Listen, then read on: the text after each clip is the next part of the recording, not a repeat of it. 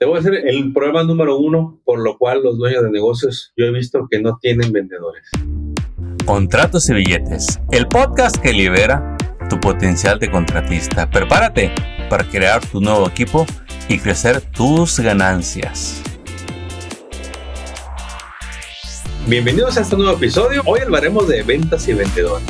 Usted seguramente ha querido tener un vendedor y se pregunta cuánto le pago, porque no tengo idea de cuánto pagarle al vendedor. No sé ni siquiera cómo medirlo y no sé en dónde encontrar. Bueno, hoy me voy a enfocar en un punto muy importante, en el pago a tu vendedor. ¿Cuánto, cuánto estará bueno pagarle a tu vendedor? Eh? ¿Cuántos le quisieran ustedes pagar a su vendedor? Y si tú fueras el vendedor, ¿cuánto te gustaría que te pagaran? Porque cuando tú estás en el negocio, eres muy buena onda contigo. Más bien, tú eres muy, muy buena gente con tu negocio. No le cobras. Si queda dinero, agarras. Y si no, pues bueno, este, con que salga para los demás. Pero un negocio que tú quieres que crezca, no se puede manejar así. Mira, el, el tema que vamos a hablar hoy va a ser muy sencillo, muy práctico y le voy a ahorrar mucho dinero a muchos de ustedes. Porque luego me cometen el error de no saber cuánto se le paga a los vendedores. Y vamos a hablar de las comisiones. Mira, ayer estaba hablando con mi líder Laura Elena y estábamos viendo esta gráfica, que se la voy a platicar a detalle de qué se trata esta gráfica. Sé si le alcanzas a ver, pero lo que alcanzas a ver te va a apoyar. Es que recientemente,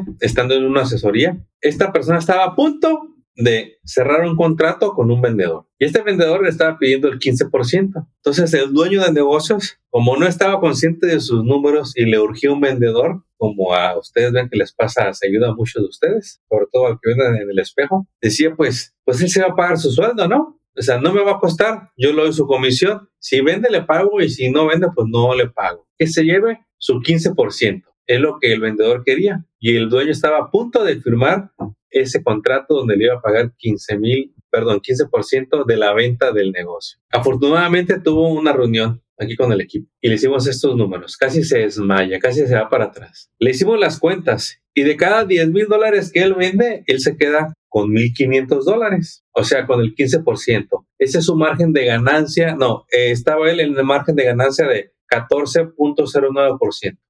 Basado en sus estados de cuenta, tomando en cuenta todos los gastos que lleva el negocio, incluyendo los sueldos, los impuestos, los seguros, eh, la oficina, el equipo, la gasolina, todos los gastos que su negocio de roofing es. Entonces, le hicimos ver, mira, lo que todavía no, no nos hace clic como dueño de, de, negocios, tu margen de ganancia. Antes de contratar a un vendedor, usted debe de saber su margen de ganancia para saber cuánto dinero le queda, porque luego empiezan a repartir dinero que no hay. Entonces, le hicimos las cuentas y sorpresa, su margen de ganancia del negocio 14.09% y él quería dar el 15% de comisión por venta. Para empezar, no alcanza para darle el 15%. Su margen es del 14% y él quiere dar un 15%. No queda, pero esto es prácticamente imposible verlo si usted no lleva contabilidad, si usted no entiende los costos, si usted no se sienta a revisar con alguien los números. Es bien importante todo esto. Una de las razones por las cuales los negocios no, no, no crecen es porque no hacen cuentas, es porque no tienen vendedores, es porque no hay ambición en cuanto queremos crecer. Cuando las ventas dependen del dueño, que no tiene nada de malo, excepto que no hay por qué quedarse ahí. Cuando las ventas dependen del dueño, el dueño va a dejar de vender cuando después de que vende algo porque se va a ir a hacer el trabajo. Y lo ideal es que alguien más que se dedique nada más a las ventas, que no tenga distracciones, que se dedique a estimar y a vender, que son como dos posiciones en una. Hay estimadores que no venden. Entonces usted puede que se vaya con la finta y me contrate a un estimador que va a dar presupuestos y presupuestos y presupuestos, pero es malo para cerrar. Están viendo a uno, yo era malísimo para cerrar. Lo que sigue de malo. Muy bueno para traer, muy bueno para explicar, dar las, propuestas, para ajustar, pero malo para cerrar. ¿Qué tuve que hacer? Aprender de ventas, aprender de cierre, leer libros de ventas, entender el departamento de ventas, entender las metas, forjar un carácter de vendedor, entender quién es mi cliente y quién no, para dejar de perder el tiempo en quien yo pensaba que era mi cliente. Y cuando todo eso le pasa a su nuevo vendedor o cuando ya llega listo, mire, va a ser una de sus mejores contrataciones el tener ese vendedor. Pero ¿cómo lo va a contratar si no sabe sus números, si no lleva contabilidad? Aquí luego llega gente diciendo, no sé qué pasó. Eh, yo ahí escuché que ocupaba un vendedor, me gustó la idea, me lo traje, le empecé a pagar 5 mil, 10 mil dólares y a los tres meses ya no tenía dinero ni para él ni para mí. Me gasté 30 mil dólares y no me vendió ni 10 mil dólares. Y lo escucho seguido esa historia. ¿Qué pasó ahí? Que el dueño sabía lo que se tenía que hacer, lo que no sabía era cómo. Y es ahí donde les digo, no se queden con sus con su experiencia en construcción, en pintura, en roofing, en lo que sea. Necesitan aprender de las otras áreas, necesitan ser guiados. Contratar a un, vendedor no son enchiladas, como decimos en México. Contratar a un vendedor se aprende. Tienes que desarrollar el plan de compensación. Tienes que hacer la descripción del empleo. ¿Qué esperas de esa persona? ¿Qué habilidades debe de tener? ¿Qué experiencias busca que tengas? ¿Qué tanto quieres que ella sepa de tu industria? ¿Qué entrenamiento tú le vas a dar? Si va a andar contigo pegado de este, todos los días por 15, 30 días para que conozca a la gente que ya tiene. Y todo esto, ¿cómo está tu día, campeón? Súper mega ocupado. A ver, date tiempo para entrenar a alguien. Tienes que planear, tienes que ser guiado. Luego, ponen el anuncio de un vendedor. ¿Qué vas a hacer cuando te lleguen 40 solicitudes de empleo? No vas a saber ni cuál agarrar y es ahí donde ocupas ayuda. Pagarle a alguien de recursos humanos. Hay gente que se dedica a esta tarea, ayudarte a contratar al personal. Para filtrar a todas esas personas. De entrada, imagínate recibir esos 40 emails. A ver, revísalo uno por uno y contéstalo de que ya lo recibiste y de que vas a analizarlo. Te va a tomar tiempo. Entonces le pagas a alguien para que te ayude con todo eso. Le pagas a alguien que te haga las entrevistas preliminatorias y que tú me entrevistes a los tres mejores candidatos que ya te filtraron a los otros. Y para eso, ¿qué crees que ocupas? Tener la tranquilidad, la claridad en la mente de poder darte tiempo para esto. De ya tener tu contabilidad y de saber cuál es tu margen de ganancia. Para que sepas cuánto, con cuánto dinero dispones para dar de porcentaje de venta. Y tienes que saber cómo es lo de, lo de las ventas. Mira, ojo con este punto. No puedes tener a un vendedor nada más a comisión. No se puede. Tienes que pagarle un sueldo y darle comisión de las ventas. ¿Cuánto va a ser el sueldo base? Usted decide. Puede decir el mínimo o 20 dólares la hora, lo que usted quiera, lo que su compañía pueda pagar. Y luego le vas a decir cuál es el porcentaje que le vas a dar de la venta bruta o la venta neta. El problema con decirles de la venta neta es que le tienes que enseñar todos los números y a ningún dueño de negocio le gusta enseñar sus números. Por eso es mejor que tú digas de la venta que hagas, te voy a dar este porcentaje. Puede ser el 3%, el 5%, el 10%, yo no lo sé. Hasta que veamos números vamos a saber cuánto. Pero vamos a poner de ejemplo que le vas a dar el 5%, más aparte su sueldo. Pero tiene metas que cumplir. Dependiendo de la industria, tú sabes lo que, como eres dueño y tú vendías, tú sabes lo que se puede vender. Y tú lo pones como meta, mire, usted me tiene que vender, voy a poner un ejemplo, 50 mil dólares al mes. Si pasa el primer mes y no me vendiste nada, bueno, yo te pagué el mínimo, pero para otro mes ya no te voy a ocupar porque no me vendes. Si me vendes menos, te voy a dar chancita. Si me vendes 20 mil, ok, fue tu primer mes. Te vas al segundo, límite el tercero. Para el tercer mes ya te tiene que estar vendiendo los 50 mil, que se acuerda. Entonces, ¿cuánto se va a llevar esa persona si vende 50 mil? 2.500 de comisión, más su sueldo. Para que son otros 2.500, ya son 5 mil. Pero ya le vas a hacer ver que si él quiere, puede ganar 10 mil. ¿Cuánto tiene que vender? No 50 mil, tiene que vender 200 mil, 150 mil, 180 mil, para que él vea sus cheques de 8 mil, 10 mil dólares. Pero llegar a ese punto requiere, mira, chécate este ejemplo. Esta persona, margen de ganancia de 4.09 y quería dar el 15%. Entonces, si él quiere tener vendedor, ahorita eh, está difícil. Él tiene que subir el margen de ganancia al 25%, en el ejemplo de esta persona que hablamos. Cuando ya vende al 25%, porque ese 15% inicial es de la empresa, la empresa también tiene que tener ganancia. Entonces, cuando ya hay un 10% más de ganancia, ya eso puedes hacer uso de él 5 o 7%, porque aparte hay un sueldo. llegar a este punto, hay personas que nunca lo van a hacer. Ahorita yo te resumí lo que puedes hacer para tener un vendedor y asegurarte de que te va a vender. Puntos a considerar. ¿Qué tanto conoce tu industria? ¿Qué tanto ha vendido en las otras compañías? Usted haga esto y si usted llega a hacer un, un equipo de ventas donde tenga dos, cuatro vendedores, su compañía va a empezar a vender millones. Si usted está en roofing, en pintura, hay programas especiales para cada industria para que cuando le manden los planos, los estimadores rápido hagan el presupuesto, lo envíen y después después pongan atención de que todo esto pasa, ya tiene un, departamento que vale oro, que es el departamento de ventas, donde está bien, pero bien formado, donde hasta los vendedores hacen equipo y el porcentaje que le cierran es buenísimo. Hay compañías que todos los años hacen estimados de 100 millones de dólares en presupuestos. ¿Qué le parecería que tendría un equipo así que le cerrara el 5% de ventas, el 10% de ventas? ¿sí?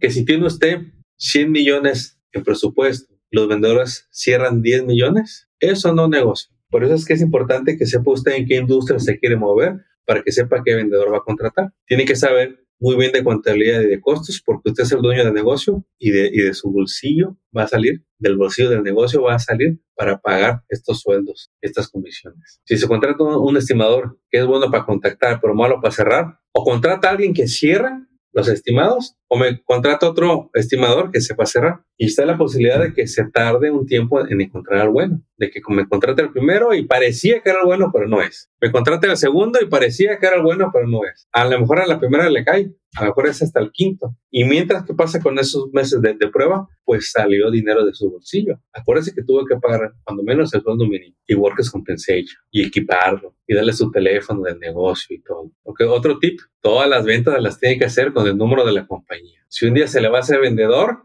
el número de teléfono se queda con usted. Mire, ese tip que le acabo de dar vale millones. Yo conozco vendedores que astutamente ellos daban su número personal y cuando se van de compañía, la gente los sigue porque tienen su número de teléfono. ¿Y quién fue el que invirtió en, en todo esto? El dueño. Entonces, lo correcto es que usted cuide todos estos puntos para que usen el número de la compañía y el correo de la compañía para todo. Usted sea bondadoso con sus empleados, proponga las reglas. Para eso es el job description el employee handbook. Amigos, le ahorramos millones a esta persona y errores y dolores de cabeza de lo que quería hacer. Quería dar una comisión que no existía en su presupuesto. Si le, si le hubiera hecho el trato, cada vez que le vendiera a esta persona, iba a perder. Díganme ustedes, ¿qué los ha detenido a tener un vendedor? Te voy a decir el, el problema número uno por lo cual los dueños de negocios yo he visto que no tienen vendedores. El ego. No el ego del, del juego, ¿verdad? De los legos, no. El ego tu ego de yo soy el mejor, de yo no ocupo a nadie, yo vendo todo. Un amigo que en paz descanse, porque ya pasó mejor vida, él era el mejor vendedor en su compañía, era el, de hecho el único que vendía. Eh, él me decía, Armando, mami, ponme al cliente enfrente, el prospecto, y yo lo cierro. Y sí, buenísimo para vender. Te vendía alrededor de 800 mil dólares cada año, pero nunca pudo entrenar a un vendedor. Sentía que nadie iba a ser como él. No pudo llegar al millón nunca. Se lo comió el estrés, se lo comió el estrés, porque quería hacer todo, incluyendo las ventas. Tú eres el dueño del negocio, obviamente a ti te quiero vendiendo, pero quiero que tus vendedores vendan más. Hola, usted que está iniciando el negocio de limpieza, el usuario 49, quién sabe qué. Mire, en los negocios de limpieza es una industria tan noble que va a seguir creciendo en los siguientes 10 años. Espero que usted ya no haga todas las ventas. O si las hace las ventas, que usted ya no me limpie las casas o los negocios. Tener un vendedor muchas veces es un proyecto nuevo para los dueños de negocios. ¿sí? Pero cuando nos hace el clic y entendemos cómo puede pagarle un vendedor, usted no ocupa tener 100 vendedores. Usted ocupa trabajar un año en sus vendedores y a lo mejor tiene uno o dos, va a cambiar el rumbo de su negocio. Cuando tiene alguien vendiendo, vendiendo, vendiendo, vendiendo, vendiendo, vendiendo, y siempre cuentas nuevas en limpieza, en roofing, en, pintura. Aquí hay dos tipos de ventas, las recurrentes y las de una sola vez. El roofing, ¿cada cuánto se, se instala o cada cuánto se le da mantenimiento? Es muy diferente a una cuenta de limpieza. Una cuenta de limpieza recurrentemente cada mes. Por eso, entre mayor sea el volumen de clientes, el ingreso aumenta cada mes. Y luego, si son clientes de esos, el mismo vendedor va a cuidar a sus clientes, a que no se vayan. Hay un problema, contacten. Dígame o no, ¿A quién le llamamos nosotros cuando un servicio no nos gusta? Al vendedor, al que nos hizo la venta,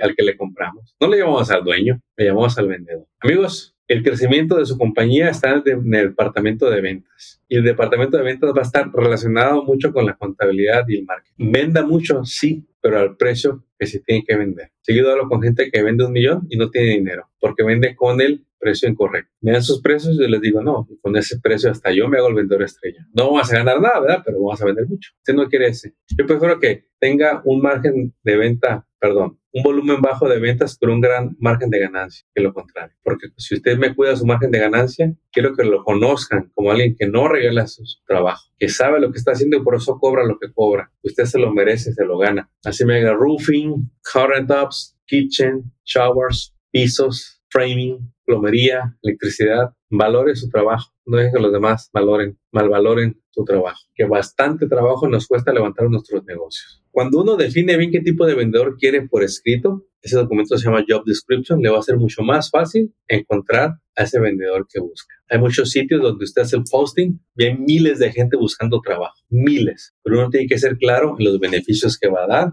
en las comisiones que va a dar, en el potencial de esa persona. Que cuando la persona se siente con usted, diga, me gusta cómo el dueño maneja la compañía y yo quiero ser vendedor de esta compañía. Por eso es tan importante que usted se forje el carácter de dueño de negocios. Compañeros, un gusto saludarlos. Nos vemos muy pronto. Éxito. Hasta pronto. Bendiciones. Chao, chao. Nos vamos. Nos vamos a atender unas llamadas. Hasta pronto. Bye, bye. Acabas de escuchar Contratos y Billetes. Esperamos que hayas encontrado inspiración y estrategias útiles para triunfar en tu industria, como el roofing, pintura, drywall, landscape, cocinas, baños y todo en construcción y mantenimiento.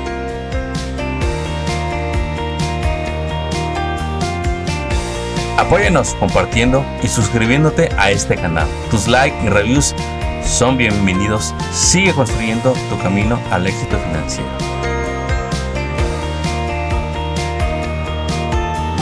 Y te recordamos que hoy es un buen día para que hablemos de tus retos, tus metas y los proyectos que quieres lograr este año.